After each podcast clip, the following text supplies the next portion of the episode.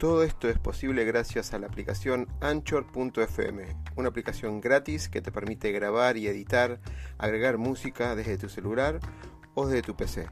Anchor nos permite distribuir además todos nuestros podcasts en todas las redes conocidas de música y podcast como Spotify, Apple, Google, entre otros. Puedes bajarte la aplicación directamente desde Android Store o Apple Store o directamente ir a la dirección anchor.fm y empezar ya con tu podcast. Negocio, pasión, éxitos y miedos. Un punto de encuentro para compartir, aprender e inspirar conversando, con la conducción de Oscar Schmitz.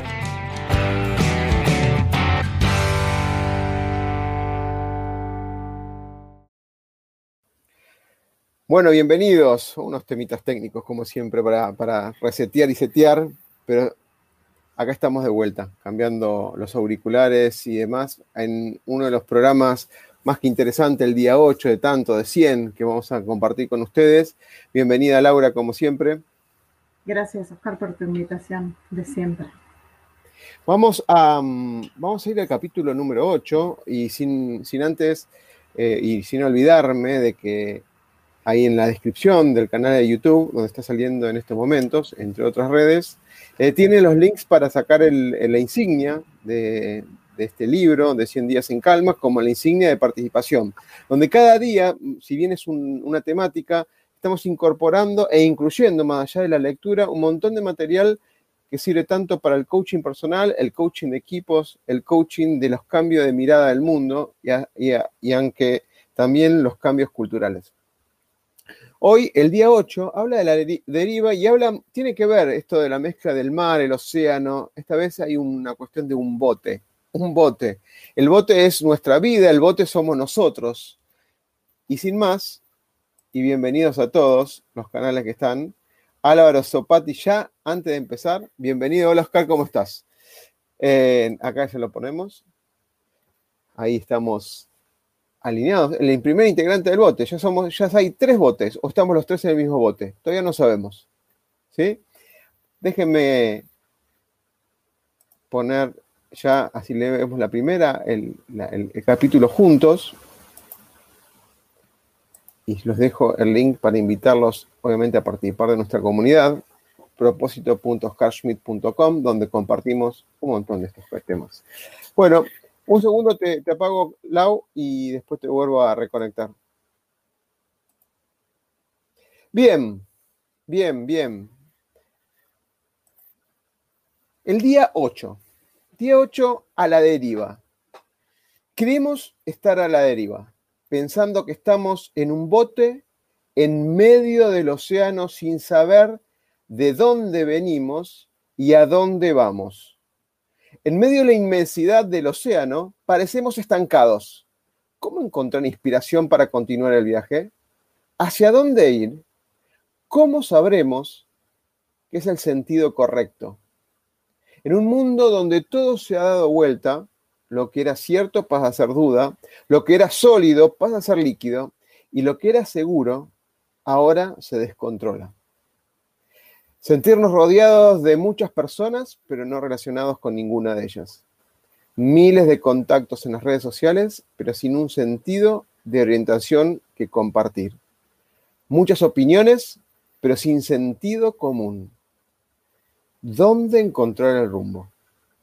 El sentido de existencia en sí, nuestro propósito de vida, es nuestra guía, que no es más que escucharnos sin limitaciones y de manera sincera. Como cierre, la frase de este capítulo dice, para que las cosas se nos revelen, tenemos que estar dispuestos a abandonar nuestras opiniones sobre ellas.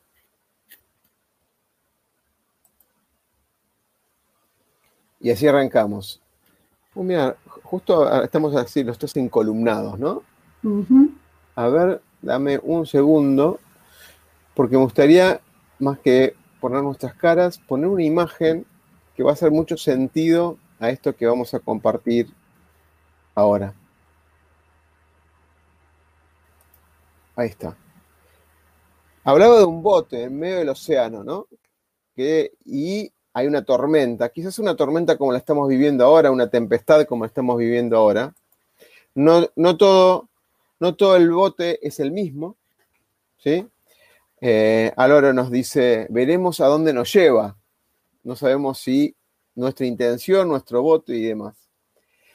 Si te parece, me gustaría empezar a compartir algunas diferencias que, hemos encontrado en un montón de sesiones y demás, que se confunden mucho, mucho, como para romper el hielo y para que estén atentos. Vamos a hablar sobre el sentido, lo que es una meta, lo que es el sentido de la vida como rumbo, y después vamos a hablar sobre el sentido del propósito extraordinario o el sentido del propósito personal.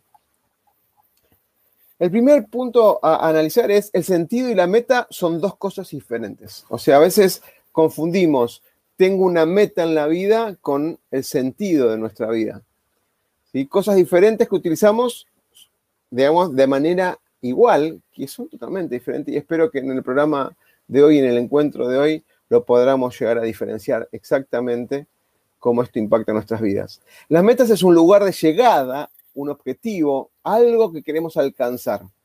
Una isla, si seguimos con, el, con los ejemplos del bote, una isla donde queremos ir es una meta.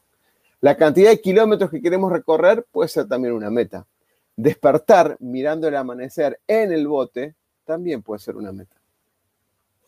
El sentido no es una meta, es un rumbo. ¿A dónde? ¿A dónde y muchas veces a dónde y cómo se configura ese a dónde. Y lo vamos a ver con el cuento en un ratito. Entonces, el sentido no es una meta, el sentido es un rumbo. Y el rumbo como tal es una dirección, mucho más poderosa que simplemente coordenadas. Lau, ¿qué diferencia hay para vos el tema de la meta y el sentido o el rumbo. Sí, coincido plenamente con vos que en esto del rumbo y, el, y, la meta en sí son dos cosas totalmente diferentes. Quizás en la misma escena, sí que estamos viendo ahí en ese mismo panorama, en esa misma imagen, parece ser todo parte de un mismo sistema, porque en realidad son parte de un mismo sistema, pero tienen distintas significancias. La meta va a ser hacia dónde yo me voy a dirigir. Y el sentido va a ser como el para qué, es decir, ¿para qué yo me quiero dirigir ahí? ¿Qué es lo que quiero lograr? Es, como una forma parte de la otra, pero son dos conceptos totalmente distintos. ¿sí? En esa imagen que vos pones, es todo parte de una misma imagen, ¿sí? como algo sistémico, como algo que todo pertenece a todo pero una es complemento de la otra, no son iguales. Una complementa a la otra. Una me va a marcar un rumbo, una dirección, y otra me va a marcar el objetivo final, la llegada, el poder decir, bueno, llegué, lo logré, lo hice. Lo que pasa es que, bueno, tenemos que ir incursionando dentro de este camino, puntualmente de este, dentro de esta imagen, para ver bien cuál va a ser mi meta y cuál va a ser el, sentido que yo le voy a dar, el para qué voy a ponerme en esa meta, ¿no? Excelente, excelente. Vamos de a poquito entonces. Yo tengo un cuento que es un mix de varias cosas, eh, por, de varios referentes, y no quiero decir nombres porque estoy confuso de dónde me vino cuando surgió esta imagen también, ¿no? Porque todo surge, un par de días antes. Si bien eh, el día 8 fue un momento donde comenzaba la cuarentena y uno cambió completamente todo, el escenario estábamos quizás a orillas del mar con el bote y de golpe pasamos al mar un poquito más profundo y de golpe un, un remolino de alguna manera nos sacó y nos colocó en un lugar que no conocíamos antes. Y ese es el sentido de la imagen, si bien parece calmo por un lado, pero se vio una tempestad con lluvias ahí en el fondo, ¿no? Aunque hay una, una isla ahí como horizonte, no estaba esa isla cuando escribí el día 8 en particular, ¿no? Imagínense que es la primera semana cuando decretan la cuarentena no podemos salir de alguna manera.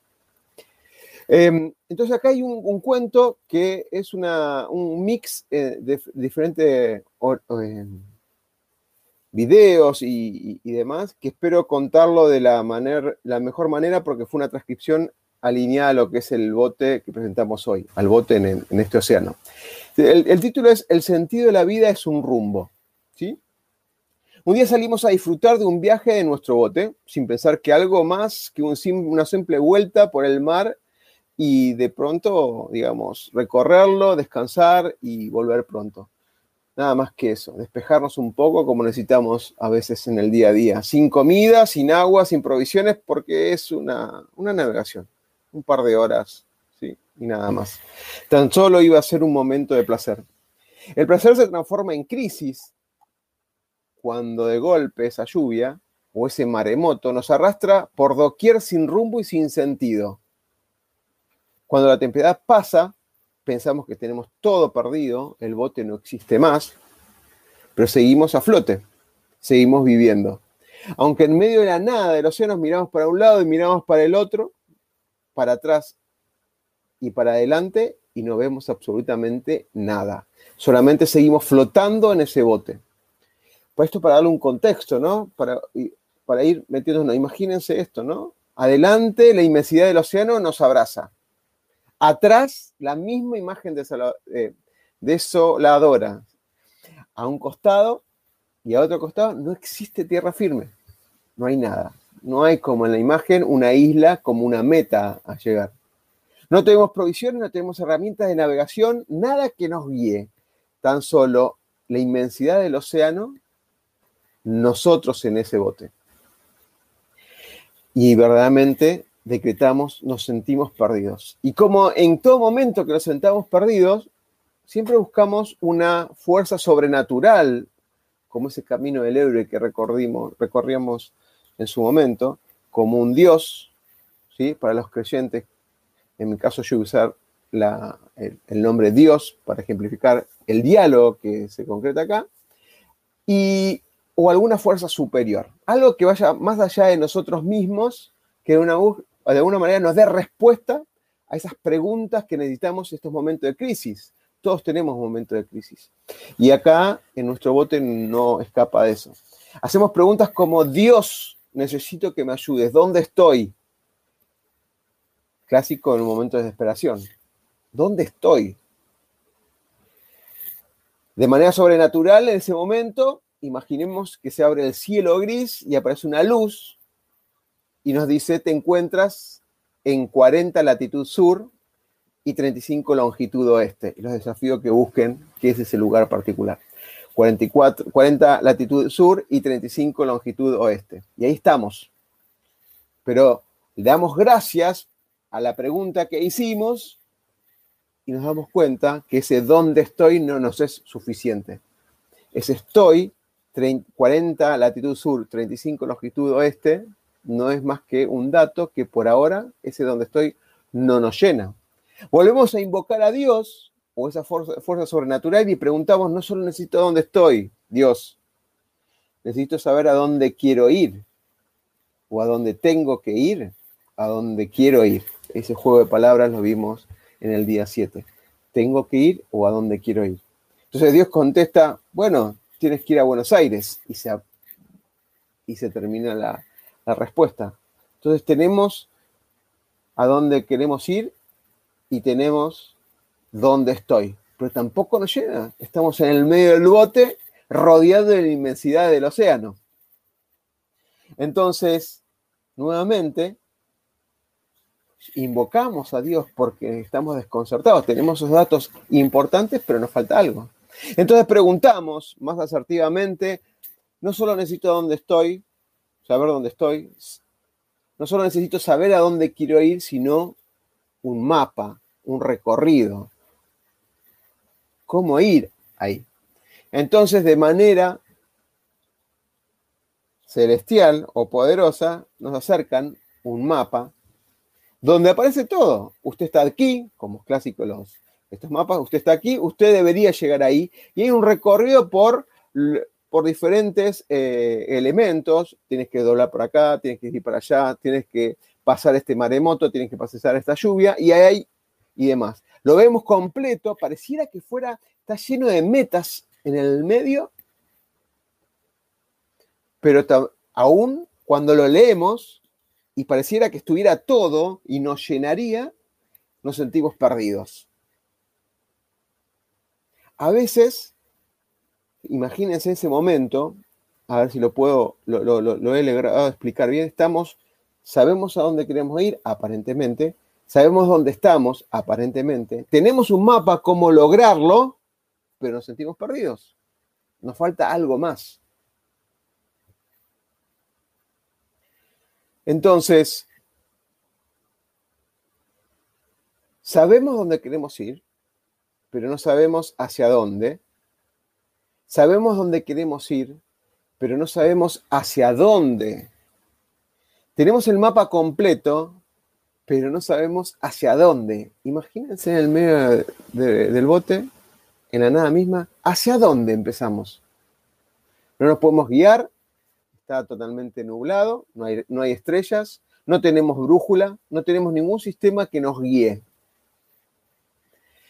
Entonces, como para cerrar la idea, en la vida nos ponemos muchas metas, muchos objetivos, pero si no le damos sentido, nada evitará que nos encontremos perdidos, porque ocuparnos de cosas o preocuparnos de cosas como las metas, sin un sentido, nos va a cerrar ese día tan perdidos como lo empezamos. Para no estar perdidos debemos darle sentido a nuestra vida, darle un sentido, un rumbo a ese bote, en el ejemplo. Ese bote ese ejemplo, perdón, ese rumbo, ese sentido es nuestro propósito extraordinario. Hacia dónde vamos es nuestro propósito extraordinario. Para darle una ejemplificación y cerrar con esta idea, si en la navegación de nuestro bote, si la navegación de nuestro bote permite ir de donde estamos a donde vamos con la brújula, la brújula es el sentido ese de navegación, ese hacia dónde, es hacia dónde es la brújula, en cuanto a nuestra vida, ese hacia dónde es nuestro propósito extraordinario.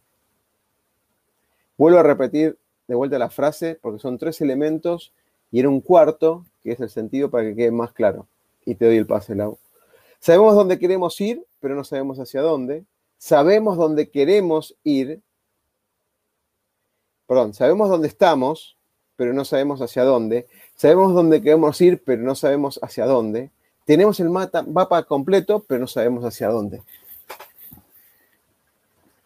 Lau. Sí, acá, acá estoy. Estaba, escuchando muy atentamente porque se me venían una lluvia de ejemplos con respecto a, esto que leíste del cuento y cómo en la vida real a veces eh, nos tomamos estos tiempos para estar a la deriva y cuando abrimos los ojos nos damos cuenta que estamos frente a una tempestad.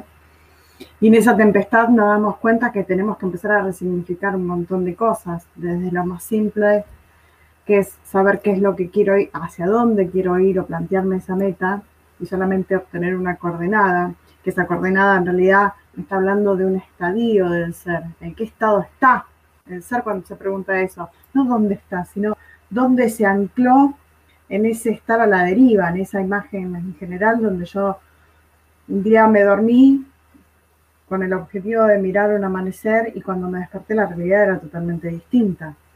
Y ahí es donde eh, tenemos el primer, como digo yo, el primer wake up, wake up call desde arriba que nos dicen, hey, hey, despertate porque acá hay algo que tiene que cambiar. Entonces, lo primero que tenemos que ver es, bueno, ¿y cómo estoy yo? ¿Dónde, ese dónde estoy, esa coordenada, esa respuesta que llega, como vos dijiste, de Dios, yo lo llamo inteligencia universal, es decir, bueno, sí, estamos acá, estamos en este estadio, en la latitud tanto. Bueno, ¿y qué hago? Y esto tiene que ver mucho con el resignificar y el darme cuenta que en este estar a la deriva, yo me dormí un poquitito. Y cuando yo me duermo un poquitito, de arriba nos mandan una alerta y nos dicen hay que despertar hay que empezar a darle sentido. ¿Sentido a qué? Sentido a la vida, sentido a lo que estoy haciendo, sentido a, a lo que estoy transitando, sentido hacia dónde quiero ir y para qué quiero ir a esa meta. Entonces, ahí es donde empiezan un montón de interrogantes del ser que por lo general siempre apuntan a lo que es el propósito de vida, la razón de por qué estoy aquí ahora. Y tiene que ver mucho también con la, con la unión. ¿Y a qué me refiero con la unión? ¿Sí? Somos parte de un mismo sistema, de una misma imagen, de un mismo paisaje, de una misma energía. Pero cuando entramos en la deriva, lo que nos sucede es que nos desconectamos de esa realidad y nos sentimos solos. Pero si en realidad eh, volvemos a conectar, vamos a ver que en esa misma realidad existen un montón de barquitos, cada uno con su propia intención, con su propia misión, con su propio sentido. Y acá es donde tenemos que empezar a entender y concientizar en este camino que yo voy a empezar a recorrer en esa latitud, en ese estadio que me marcaron, tiene que ver con la unión en ese sistema, con mi propósito, pero para dar luz. ¿Y a qué me refiero con esto? Con el dar luz. Porque vos hablabas mucho de sentido. A mí se me, se me venía la imagen, como hablan en Kabbalah, de que nosotros los seres humanos somos vasijas, es decir, somos receptores de energía. Perfecto. Y todo lo que emprendamos, todo lo que tenemos que hacer con nuestro propósito, misión de vida, tiene que irradiar luz. Es decir, esa misma luz que llega a mí tiene que irradiar. Y tiene que ver con el descubrir eso, ¿no? Que yo no solamente voy a recibir energía, sino que en este transitar y en esta meta, si yo puedo descubrir cuál es el superpoder, hacia dónde me puedo conectar e irradiar también esa energía y formar todo parte de un mismo sistema, de una misma meta, del mismo objetivo, del mismo propósito. Excelente, déjame que te comente, Álvaro no, no, nos comenta, interesante lo que pone. lo leo y lo, lo, analizamos un poquito antes de ir a las 10 preguntas que tenemos preparadas relacionada con este propósito extraordinario, los que hicieron el taller o los que hicieron parte del taller saben de lo que estamos hablando, y luego si no lo vamos a, refrescar ahora en unos minutos. Eh, ahora dice, el por qué es una pregunta necesaria, ¿no? El por qué y el para qué, el complemento. Em, él dice, una vez que decidimos el sentido, la acción más natural es la confianza, o sea, eso que te impulsa en ese sentido, porque a veces tenemos un propósito. Yo esto lo, estoy, digamos, pensando, pensando a la, a par que lo voy leyendo. Tenemos un propósito y los miedos no nos dejan avanzar, porque seguramente ese propósito nos impulsa a salir de nuestra zona de confort, nuestra zona de, de seguridades, ¿no? La confianza, dice Álvaro, en la vida, ese es el, punto, ¿no? Esa, eh, la acción más natural es la confianza, la confianza en la vida. No significa atarse a la meta, sino confiar en lo que suceda, ¿no? La meta, a veces ponemos metas porque nos impulsan a darnos esa, voluntad, esa intención como cosa. Hay señales, hay que verlas, dice, por que no lo puse en pantalla. Hay señales, hay que verlas e interpretarlas. Hay guías, amigos a través de los cuales la vida nos habla. Y dice, despegamos del resultado, desapegarnos, perdón, desapegarnos del resultado, verlo como una opción entre un universo de posibilidades y confiar en la vida, que no es otra cosa que confiar en nosotros mismos, ¿no? ¿Puedo acotar? Eh, muy, muy, bueno lo que dice mm, acá Álvaro, porque tiene que ver que, que, no tenemos que depender tanto del resultado, sino de confiar en dónde estoy poniendo yo mi energía.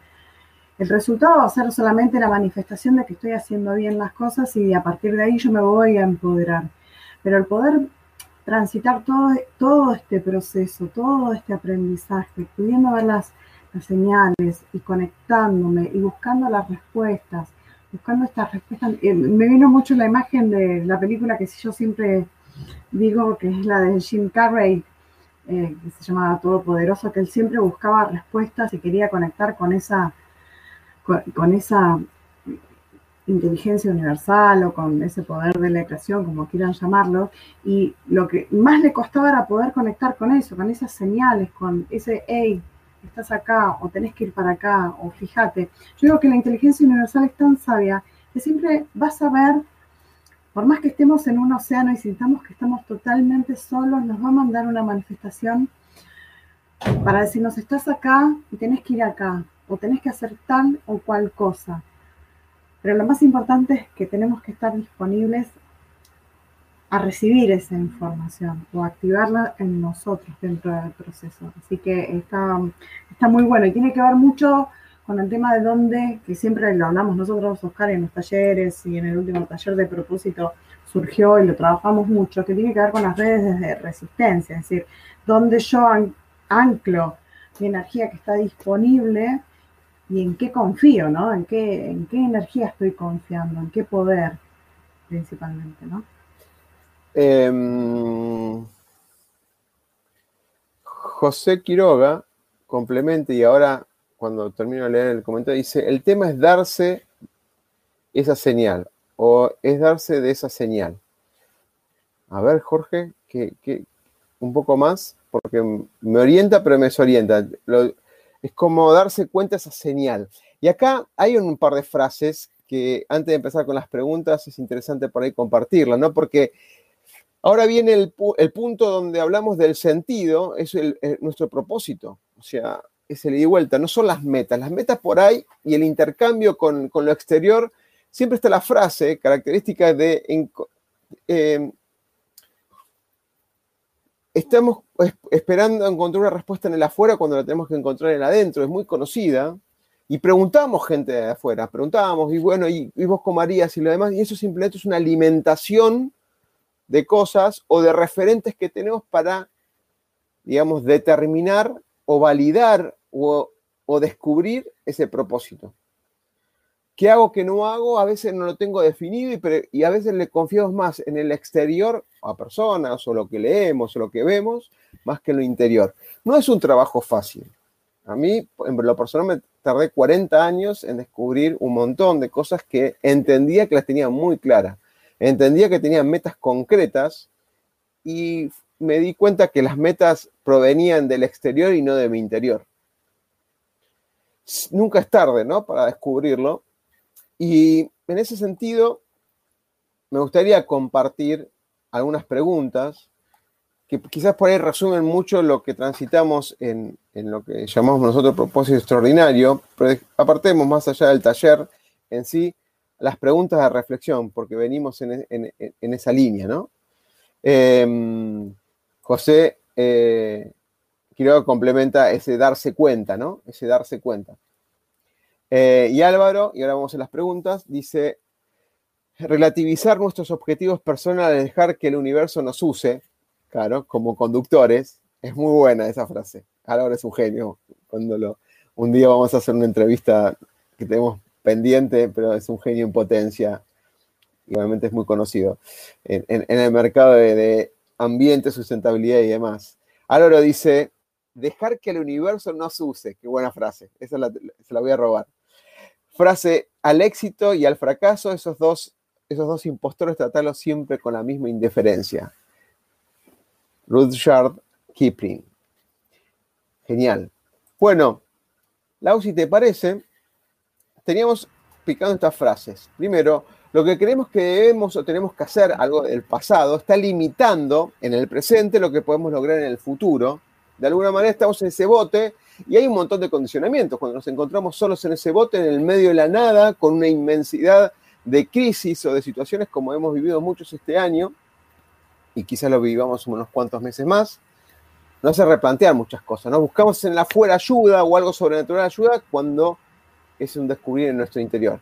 Y la frase esta que repetimos recién, ¿no? Encontrar una respuesta en el afuera cuando está, está en, el, en, el, adentro, lo que tenemos que descubrir, tiene que ver mucho más, mucho que ver con este mm, eh, hedonismo, ¿no? Este de buscar un placer simple y natural, esa búsqueda de mitigar el dolor y buscar el placer que ya lo venimos trabajando hace un montón. Entonces, todo eso se mezcla en esta razón de este sentido, nuestro propósito esto que nos moviliza, que puede ir evolucionando año tras año, cada cierto tiempo, replantearse si nuestro propósito es o no es. ¿Te parece, Lau, ir a las preguntas? Sí, igual me gustaría aclarar un, tema. Me encantó lo que dijo Álvaro de que el universo eh, nos use, ¿sí? siempre nosotros nos dejemos. En realidad el universo siempre nos usa como medio. El tema es que nosotros no nos damos cuenta o no somos conscientes del poder que tiene esta inteligencia universal, que nos lleva, yo digo que a veces nos arrastra a que le demos el sentido a nuestra vida y no a nuestras metas. Porque por lo general cuando estamos a la deriva y vemos que se, eh, aproxima una tormenta, eh, lo primero que nos sale es lo más instintivo, lo de el instinto de supervivencia. Remo, remo, remo, que a algún lado tengo que llegar para, para resguardarme. Y ahí no lo estoy poniendo con un propósito. Estoy tratando de llegar a algún lugar, pero sin un propósito. Y el tema es que cuando yo puedo linkear esta meta con mi propósito de vida, no solamente me convierto en receptora, sino que cada vez puedo iluminar. Sí, pero ya, ya vamos a adentrar en ese concepto. Pero muy bueno el concepto de Álvaro. Genial, genial. Bueno, vamos a las 10 preguntas no le vamos a dar un, análisis profundo, pero planteémosla. Planteémosla porque es una forma de a ver si estamos cumpliendo metas o estamos fluyendo nuestro propósito. ¿sí? primera pregunta es, ¿habrá cambiado algo en nosotros que haga sentido a nuestra vida?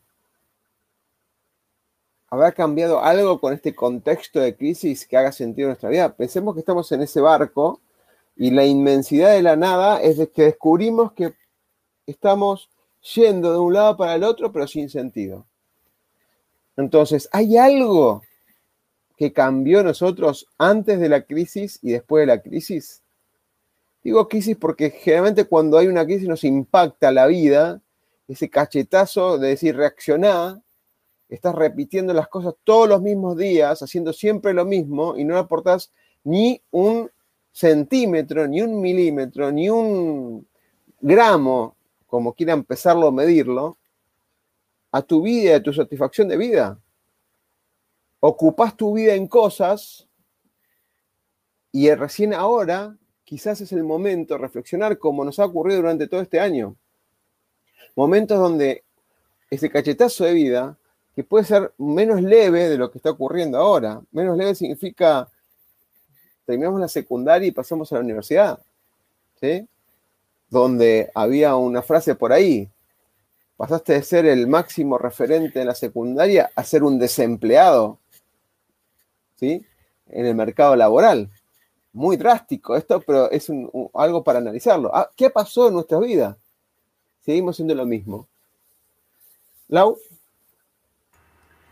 Sí, eh, creo que puntualmente esta, esta primera pregunta y evaluando estos últimos tiempos, ¿no?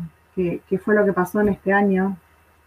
Eh, nos lleva puntualmente a, dos extremos totalmente polarizados, porque al principio, acá puntualmente en este país, eh, pensamos que eran unas pequeñas vacaciones y después esas pequeñas vacaciones se ampliaron y los que pudieron resignificarse y estar un paso más adelante y no quedarse a la deriva, pudieron crear algo, pudieron darle un sentido, pudieron desanclarse de donde habían quedado varados y buscar ese propósito y decir, ah, pero bueno, ¿y ahora qué hago? ¿Y hacia dónde voy? ¿Y para qué voy a ir hacia ahí? Y ahí es donde muchos pudimos hacer una gran transformación, no solamente en nosotros, sino también en los demás. Y esto es a lo que yo llamo dar luz. No solamente lo hago para mí, para resignificarme a mí, sino que dentro de este estar a la deriva y empezar a ver hacia dónde voy a ir y para qué voy a ir, también puedo empezar a irradiar esto a otros. Muchos empezaron cursos de cocina, aprendieron a, a, cocinar, hacer cosas, manualidades, cosas ricas, cosas dulces, eh, hicieron cursos, otros descubrieron el propósito extraordinario de la mano de Oscar, eh, acá, Oscar Schmitz, y eso es lo bueno. Y hay una parte que como que se quedó dormida, y es el que cuando termina todo este proceso, ¿no? Ponerle de aislamiento, de pandemia o, o que fuera, siente que está totalmente perdido. Entonces acá también hay que ver mucho este, estar a la deriva, que también cuando me despiertan del cachetazo, ¿qué hago? ¿Cómo me resignifico? ¿Hacia dónde voy a ir? Y desde dónde voy a tomar estas señales que van a venir. Bueno, ese de resignificar, ahora lo vamos a ir con otras preguntas, tiene mucho que ver con las próximas preguntas. No quiero adelantarlo porque me encanta discutir el tema, ¿no? Vamos a la segunda. Dice, ¿nuestros valores son los mismos? ¿Cuáles son los valores que nos definen? Y eso es una pregunta disparadora tremenda porque podemos decir, el, nuestros valores es el respeto, es la integridad, es la familia, es el amor, es eh, la amistad, etcétera, etcétera. Le damos un nombre como una entidad. Pero lo profundo acá, el punto de si nuestros valores son los mismos o si entendemos o, digamos, aceptamos cuáles son los valores, es el significado que le damos a esos valores. A veces compartimos en términos intangibles el nombre amor o el valor amor y cada uno le da un significado. Porque es más fácil. Mi valor es el amor. Todo lo que hago es por amor. Todo lo que hago es por respeto a los demás. Lo hago por integridad. Definí mi integridad, definí mi respeto, definí mi amor. Y van a ver cuando el grupo de personas que se alinean con un determinado valor ya no es tan igual. Para mí respeto es, o para mí integridad es. Y no, no lo llegamos a decir, mi valor es y explicamos el valor. Y ahí es el primer paso, el primer paso. ¿Hacia dónde vamos? hacia, hacia dónde vamos tiene que ver mucho con esos valores, porque esos valores nos abren y nos cierran posibilidades.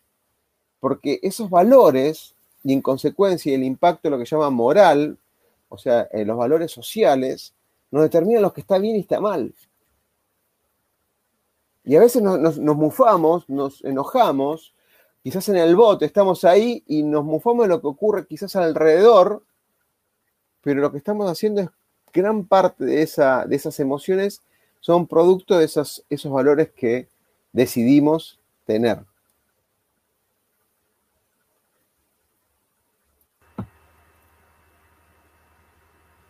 Sí, Lau, Ah, no sabía si te me habías quedado congelado, como te veo chiquitito, no sé si se, había cortado. Yo creo que vamos a evaluar estos últimos tiempos. Yo creo que el tema de, los valores puntualmente nos llevó esta última pandemia a concientizar realmente qué son los valores. Porque muchos decían, sí, tengo, tengo mis valores, ta, ta, ta, ta, yo, mis valores son estos. Pero aprendimos a resignificar y a comprender el valor de un montón de cosas. El valor de la familia, de un abrazo. No quiero ir mucho porque yo me, viste que me, emociono. Mira, Laura. Que, y eso es lo poderoso, ¿no? Álvaro, dice, muchos descubrieron que tenían hijos, obviamente. muchos descubrieron que tenían hijos, muchos descubrieron que tenían una familia. Claro. Y yo no lo tomo a chiste esto lo que dijo, si bien suena risueño lo que dijo Álvaro, pero llegamos a tal punto a quedar en la deriva que nos perdemos de lo, de lo más simple. Entonces acá es donde esta pandemia nos puso, como digo yo, de traste o de cachetazos, a, resignificar qué valoro yo en mi vida. Creo, igualmente que em, todo lo que ha apostado en un, en un, concepto de brechas, llamémoslo lo lado bueno, lo lado malo, hoy por hoy muchos de los ciudadanos o muchas de las personas en el mundo, basadas en valores, están co-creando de alguna manera su nuevo significado a través de los valores. Y acá lo dice José Quiró, dice, y cuando el valor es la señal, y cuando te das cuenta que fuiste por una corriente, te llevó el viento, te llevó ese maremoto, y el, y el bote fue de un lado para el otro, pero eh, como dice una canción que ahora me olvidé el autor, si se acuerdan, obviamente coméntenla, eh, ese barco llamado Libertad, ¿no?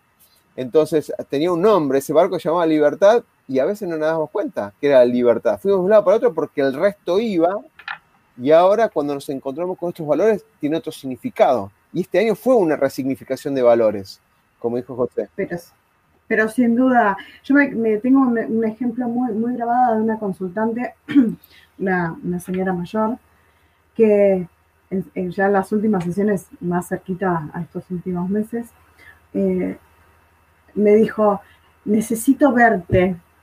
Digo, pero me estás viendo. Me dice, no, necesito verte y abrazarte, porque tengo la necesidad de abrazar, de tocar.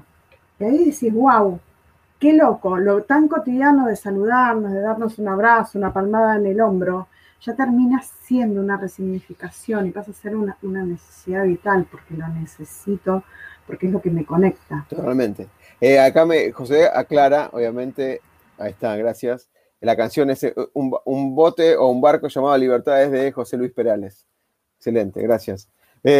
vamos vamos a, rápido a las otras preguntas porque nos queda poquito tiempo, pero vamos a cubrirlas todas. La tercera pregunta que nos deberíamos hacer es, ¿Le transmitimos nuestros valores a las personas cercanas? O más aún el desafío, nos, decidimos estar, esa la, decidimos estar con personas relacionadas con nuestros valores.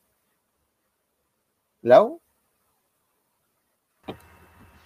Mira, si vamos a los principios alquímicos del ser, nosotros nos juntamos o atraemos según afinidad y rango vibratorio. Entonces, por lo general, eh, este, este valor lo vamos a irradiar, lo vamos a expandir, vamos a traer a nosotros esa misma energía.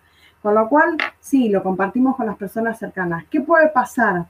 Puede pasar que yo siendo vasija y expandiéndolo, el otro lo tome y siga retroalimentando esta energía, o puede que por rango vibratorio se quede un poquitito más abajo, pero sí, siempre y esto lo habla también Warren Dyer, ¿no? que dentro de la, del propósito del ser y del poder de la intención, una de las caras tiene que ver con esto, con expandir las energías, con expandir estos valores que nosotros tenemos, no solamente tenernos en nosotros. ¿Por qué?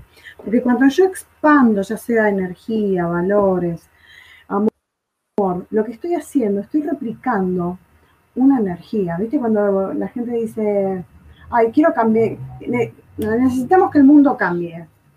Sí, bueno, pero ¿cómo hacemos para que el mundo cambie? Transmitiendo estos valores desde nuestros nichos o nuestros grupos más cercanos hacia los más, digamos, a los que están más, más hacia el afuera. Entonces, sí, los valores claramente se comparten con las personas más cercanas. Igualmente, yo, estoy, seguro que seamos conscientes o hagamos un análisis consciente que nos nos reunimos en el trabajo o, nos, o elegimos o decidimos estar relacionados con personas con nuestros mismos valores. Lo dejamos ahí picando. Es un acto consciente, acto consciente de que de alguna manera tenemos alguna compatibilidad de algunos valores. ¿sí? Cuatro es cuando nos transformamos en relación a las personas con quien compartimos. ¿Cuánto? Es la pregunta. ¿Cuánto nos transformamos en relación a las personas con quien compartimos? De alguna manera estamos en ese bote estoy el yo solo, me veo a mí mismo, que, es me, que mitigo, mitigo mis dolores, aumento mis placeres, busco navegar de alguna manera en un rumbo que, que por ahora estoy buscando, cumplo metas de alguna manera para validar mi existencia, no mi vivir, mi existencia, y sabemos que no estamos solos. Por eso pusimos un bote y solos. Y cuando Álvaro decía, ¿por qué no compartir los tres el bote? Y ahí es donde el yo se transforma en nosotros. Deja de ser ellos y de alguna manera se transforma en nosotros. Y sabemos, por las, otras veces que ya salimos hablando de este tema, en nosotros, no existe un ellos. Todos tienen una relación energética, tienen una relación de vínculo de alguna manera. A veces los alejamos para diferenciarnos del resto por el miedo a integrarnos, por el miedo a ser un todo un todo, un, universo pleno o un, todo un mundo, ¿no? Entonces, ¿cuánto nos transformamos en relación a las personas con quien compartimos? Dame, déjame dar otro pase más y hablamos de dos temas juntos. Dale. El otro, el, punto en este sentido es, ¿cuál es nuestra pasión? ¿Sabemos cuál es nuestra pasión? ¿Qué nos hace feliz? ¿Cuál es esa, eso que nos apasiona sin medida? ¿Lo que nos gusta hacer apasionadamente? Porque parte de ese rumbo y ese sentido tiene que ver con la pasión. Entonces, cuando nos transformamos, dejamos de lado la pasión para de alguna manera meternos en esas emociones también, lo que le hace feliz al otro. ¿Cómo combinamos esto? Dejamos de lado nuestra pasión, no, no nos iluminamos de alguna manera, no, no nos hacemos eh, partícipes de ese, de ese navegar de nuestra pasión. Y de alguna manera nos limitamos nuestra felicidad? Lau. Mira, eh, con respecto a esto último que decís, con respecto a la pasión y qué nos hace feliz, yo digo que siempre el propósito y la misión de vida pulsan, nos pulsan, nos pulsan y quizás nos perdemos un momento, viste, nuestra pasión, compartir con el otro, pero siempre me va a pulsar a, seguir adelante con, con, mis ideales, con mis valores, con mi propósito de vida. La pasión es lo que acompaña. Podés despistarte un ratito, pero si vos tenés bien bien delimitado ese sentido, ese propósito, ¿sí? A lo sumo te desvías un ratito y después volvés y volvés con más pasión porque dijiste, uh, bueno, tengo que volver al foco, tengo que volver para llegar a esa meta. Y todo está muy unido porque a veces nosotros pensamos que los propósitos son individuales. Sí, claramente son individuales, pero hay propósitos, y vuelvo a repetir, que están asignados a dar luz y a iluminar a otros. Entonces, cuando yo entiendo que mi propósito, más allá de ser mi propósito, colabora, digamos, una red de cadenas de favores a otros propósitos, ahí es donde yo puedo integrar el yo, el ellos y el nosotros, en un, en un nosotros. Porque somos todos parte, Algo complementa esto que está diciendo, por que te tape la cara, dice, nos damos cuenta que la frontera, ellos y yo, es más endeble de lo que creemos pero sin duda alguna. Es que no hay, a nivel energético, a nivel inteligencia universal, a nivel creación, no existe esa diferencia. La diferencia se plantea en cuerpo físico por la limitación del cuerpo en sí mismo no poder conectar con la energía en realidad de esa creación. Pero somos todos partes de un mismo sistema. Entonces, eh, esta desfragmentación, este estar a la deriva y esta tormenta que viene, viene simplemente para mostrarnos que somos parte, ¿sí? Con cada uno con sus propósitos, ¿sí? Que somos parte del mismo sistema, que el yo y el ellos no existe, pero que sí existen en nosotros. Pareciera que esta tormenta, en este caso del ejemplo, esta tormenta nos significó que somos personas de alguna manera o en cierto punto iguales. Somos todos vulnerables a que esta tormenta afecte nuestro bote. Cuando dicen la frase todos estamos en el mismo bote, más que nunca nos damos cuenta que no todos estamos en el mismo bote. Cómo armamos y cómo conducimos ese bote, la tormenta es la misma. Llamen la crisis, llámenlo como quieran.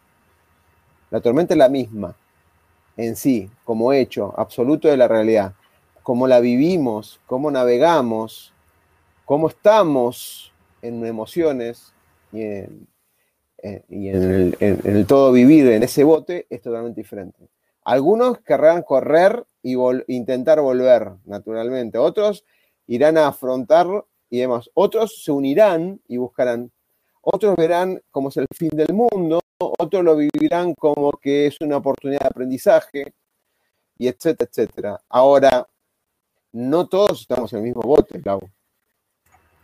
No, claramente, no todos estamos en el mismo bote porque cada uno tiene su experiencia personal que lo lleva a conectar con estas energías que veníamos hablando recién. Y cada uno lo hace desde el mejor lugar que puede para poder alcanzar este objetivo de reconectar. Es decir, algunos lo van a pasar a través del miedo, otros a través de la indiferencia. Hay gente que hace aprendizajes excepcionales, conecta con propósitos. Hay gente que simplemente no hace nada o no concientiza ciertas y determinadas cosas y es el libre albedrío, cada uno elige dentro de, este sistema qué hacer, cómo hacerlo, si lo hago o no lo hace. Después, obviamente, cada uno siéndose responsable de, esas elecciones. Pero yo digo que cada crisis es, una, es un pequeño desafío que nos lleva a tomar la decisión de si puedo cambiar, si quiero cambiar, si quiero ser alguien más de lo que estoy diciendo en este momento. Porque cuando a mí me surge el miedo ante una crisis, ahí es donde yo me tengo que plantear puntualmente cómo puedo cambiar, cómo puedo hacer para que esto no me afecte, cómo puedo hacer para que esto puntualmente no sea una debilidad, sino transformarme a través de esta experiencia y no tener más miedo y ser más valiente o tener mayores fortalezas o cómo apalancarme en mis debilidades para ser mejor. Álvaro dice, el propósito se siente, o sea, ese, sentir, sentir de, o sentidos o de sentir de, energía, como quieras verlo, Lau, es, vuelve una y otra vez a buscarnos y cuando no nos encaminamos aparece de vuelta. ¿Sí? De alguna manera es como que aparece, es, esa, ese ejemplo que usamos mucho en la comunidad, ese sol, ese amanecer, siempre aparece. A veces le damos una explicación, a veces lo vemos como algo repetido, pero a veces si estamos abiertos a escucharlo, nos da ese sentido, ese rumbo. Y después dice, no estamos todos en el mismo, en el mismo bote, pero sí en el mismo mar o en el mismo océano. Totalmente de acuerdo. Vamos a la sexta, la sexta pregunta y habla de por qué queremos lo que queremos, cuál es su sentido.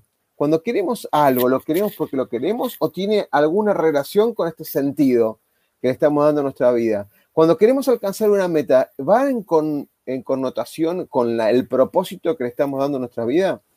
¿O queremos una meta porque el ego nos, impulsa Ah, lo logramos y queremos mostrar al mundo que logramos esa meta. ¿Qué es eh, cuando queremos algo? Y acá no, no, confrontamos lo que hablamos en, el día anterior, en el, capítulo anterior, que hablábamos de tengo que hacerlo o debo hacerlo frente al quiero o decido hacerlo. Acá dice, ¿por qué queremos lo que queremos? ¿Cuál es la, la razón, la base? ¿sí? ¿Y cuál es el sentido, el para qué, ¿no? Como empezaste también cuando empezamos a analizar las preguntas.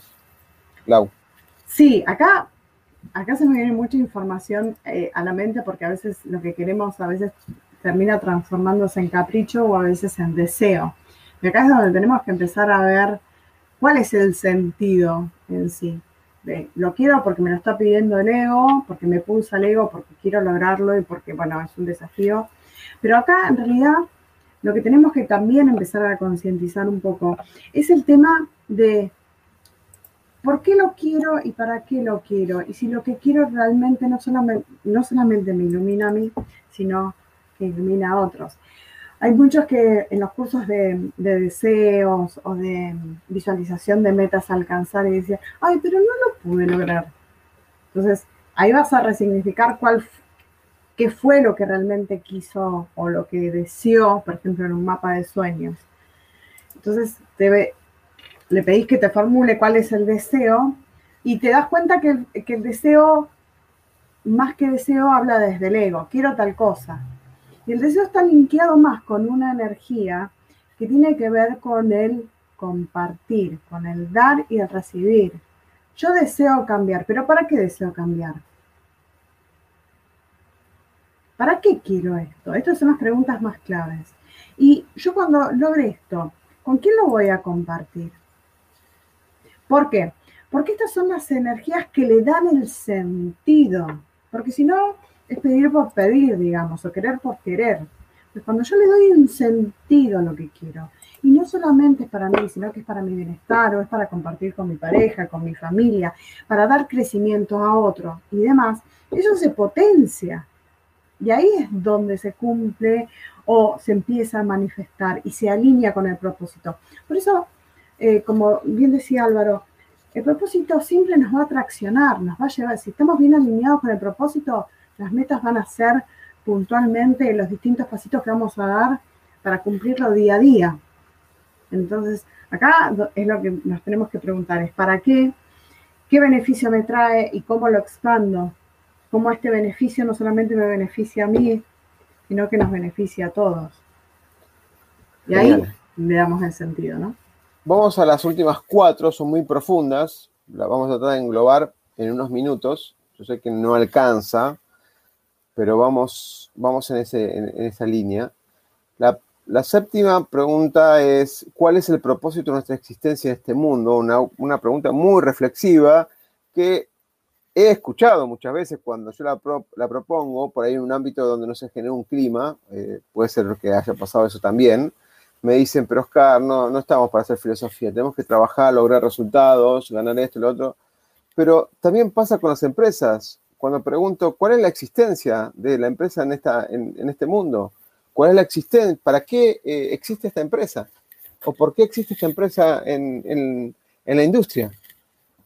para ganar plata, y sabemos que ganar plata no es el, sentido primario, entonces ese propósito, entender por qué y para qué estamos, sea personal, sea equipo, sea proyecto, sea empresa, es vitalmente importante. La, la, pregunta muy relacionada es, ¿por qué existimos realmente? ¿Nuestras vidas o nuestra organización tiene un sentido, un rumbo, como hablamos recién? Tenemos metas, misión, visión, eh, objetivos estratégicos, alcanzables, justificamos con basamentos razonables, indicadores en dashboard que alcanzaron o no alcanzar. Totalmente.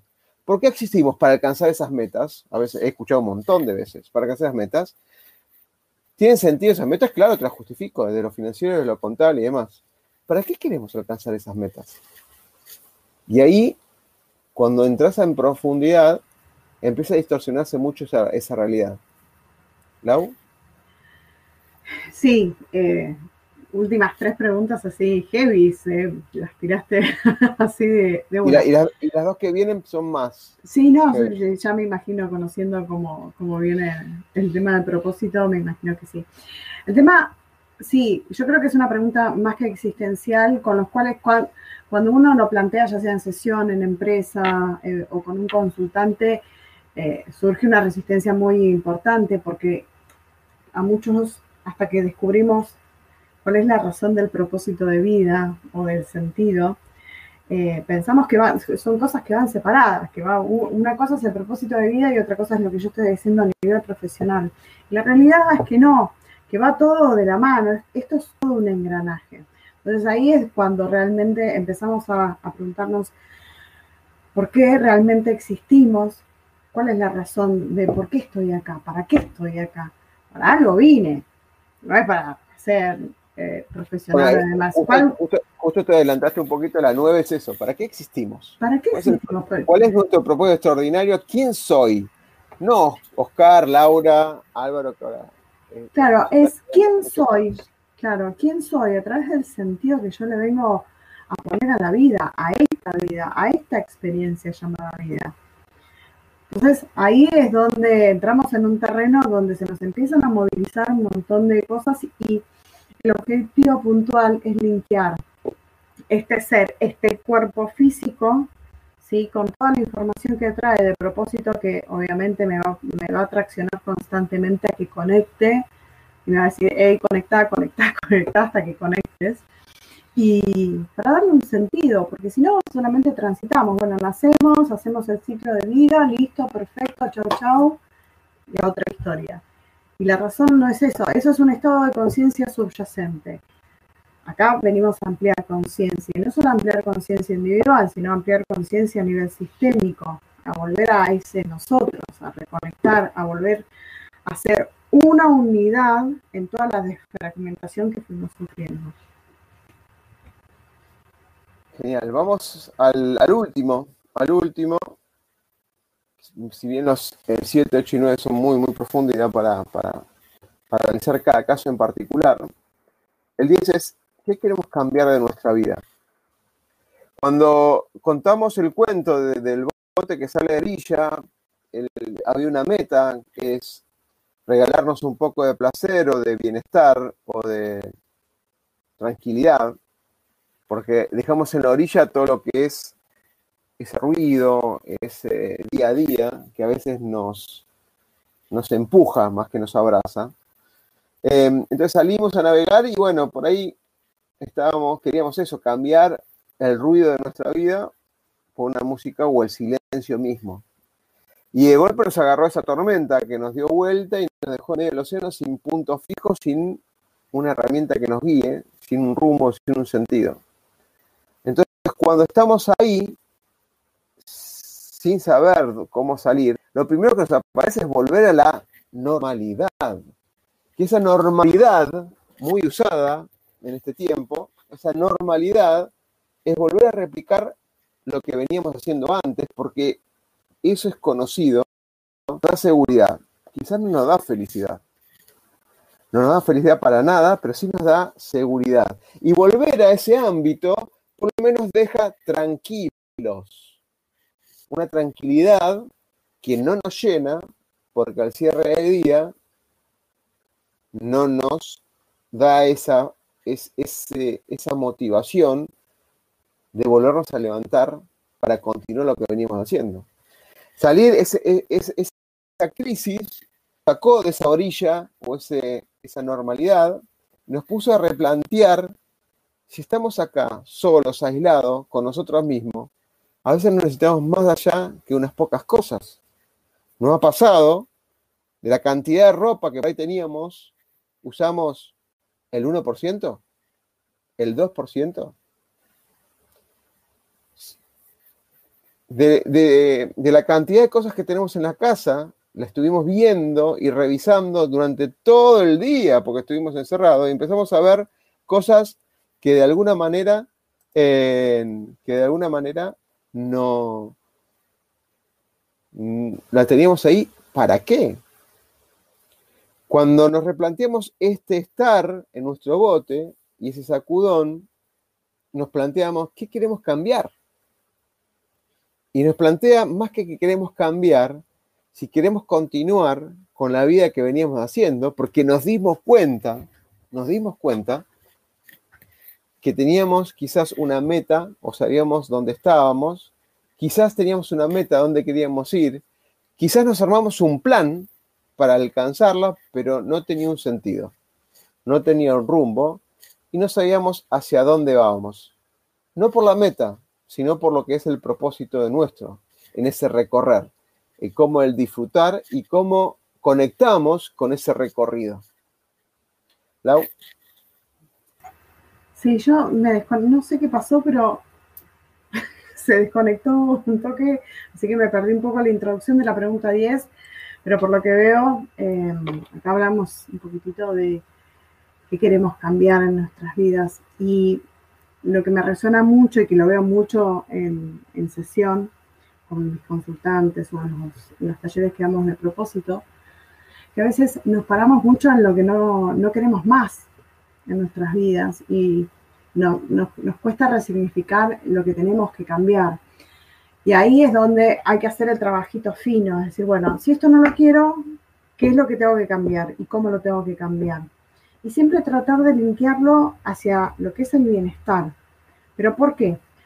Porque claramente me va a llevar a resignificar no solamente eso que quiero cambiar, sino poder decir que mi próximo objetivo es cambiar tal o cual cosa. Y sostenerlo a través del hábito, de la conducta, de la práctica, del poder activar siempre ¿sí? la emoción que me lleva a mí a ese cambio que quiero hacer. Eh, Joy Dispensa habla que todos los patrones mentales que yo quiero cambiar en mi vida, o esas actitudes que, que no me hacen bien, o esas conductas tóxicas, tienen que ser sustentables. ¿Y a qué me refiero? Es decir, me tengo que apalancar, como vos decís, en el para qué quiero cambiar esto, porque ya no me sirve más y demás, y activar esa emoción de por qué yo elegí ese cambio, para qué yo elegí cambiar tal o cual cosa. Porque esa emoción es lo que me va a mantener a mí vivo, ese deseo de cambiar, de resignificarme y no querer volver a ese viejo patrón. Entonces, lo bueno de querer cambiar es apalancarnos en esta emoción que nos impulsa, que nos tracciona a generar el cambio y sostenerla. Y cuando hablo de sostenerla, no es que, ah, bueno, me hago 10 afirmaciones en la mañana y 10 afirmaciones en la noche antes de dormir y mágicamente esto sucede. No. Ayer leí una frase que decía, el universo acciona cuando ve que nosotros somos responsables hacia el cambio que nosotros enfrentamos. Es decir, que el universo me va a responder a mí, o la inteligencia universal, o el creador, o Dios, me va a responder a mí con una manifestación cuando vea que yo, el cambio que estoy haciendo realmente lo estoy sosteniendo coherentemente. No solamente desde lo mental, sino desde la acción y desde la emoción. Ante todo, agradecido a Álvaro y a José que nos hicieron el aguante con frases y demás, y seguramente hay unos cuantos más del otro lado que por ahí nos animaron a, darnos un, comentario. Acá no hay cosas ni bien ni mal, sino aprendizaje puro todo el tiempo y compartir. Por eso gran parte del impulsor de nuestra comunidad es compartir, aprender e inspirar. No hay límites para eso y en la construcción en conjunto. José dice, quiero cambiar de bote y después complementa, resignificar eso. A veces el bote es el mismo, pero le damos otro significado. Quizás la vida parece la misma, pero le damos otro significado. Cuando recorremos valores, nuestras relaciones, el estado de ánimo, el uso del poder del lenguaje, y de eso va a tratar el próximo capítulo, el poder de la palabra, cuando armamos un ikigai, o en todo su sentido, la combinación de pasión y vocación, ¿qué necesita el mundo de nosotros? Ahí le estamos dando de alguna manera una orientación a nuestro propósito. Y el propósito, obviamente, después se significa y se aumenta, se potencia con metas uno va marcando en un plan, pero la parte uno primero del propósito. Todo tiene que ver con el propósito y el significado de lo que hacemos tiene su inicial, su paso inicial en el propósito. Nos juntamos acá para qué? Para salvar al mundo, para, para realizar un impacto social, para darle sentido o rumbo a nuestra vida. Sí, seguramente es eso. Seguramente es eso, ese sentido y ese rumbo, de alguna manera. Laut, como siempre, gracias por estar ahí, gracias por el aguante. Teníamos un montón de material extra, teníamos otro cuento más súper interesante para contarles. pero bueno, sabíamos que había mucho para, para, discutir, mucho para analizar. Eh, los esperamos el próximo, el próximo encuentro, que van a ser el poder de la palabra. Uf, el poder de la palabra. El poder de la palabra. José, como es el primer día, el día uno del libro, dice gracias, gracias, gracias. Importantísimo agradecer. Y gracias, gracias, gracias a ustedes por estar y por compartir. Y ya vamos a venir con más sorpresas, pero poco a poco, poco a poco que estamos en un proceso de, cambios importantes. Gracias, Lau. Gracias, a todos por estar ahí y nos vemos en el próximo día de lectura, que va a ser seguramente el lunes que viene. Chau. Chau, chau. El miedo a equivocarnos nos inmoviliza, nos aleja del éxito. El miedo a lo nuevo nos limita, nos quita oportunidades de crecer. Pretender resultados diferentes haciendo siempre lo mismo es una locura. Aprender a ser diferentes, aprender a ser innovando, es un desafío. Nuestra pasión nos moviliza a ilimitados desafíos. Y de eso se trata Negodocio, de lograr el éxito con pasión.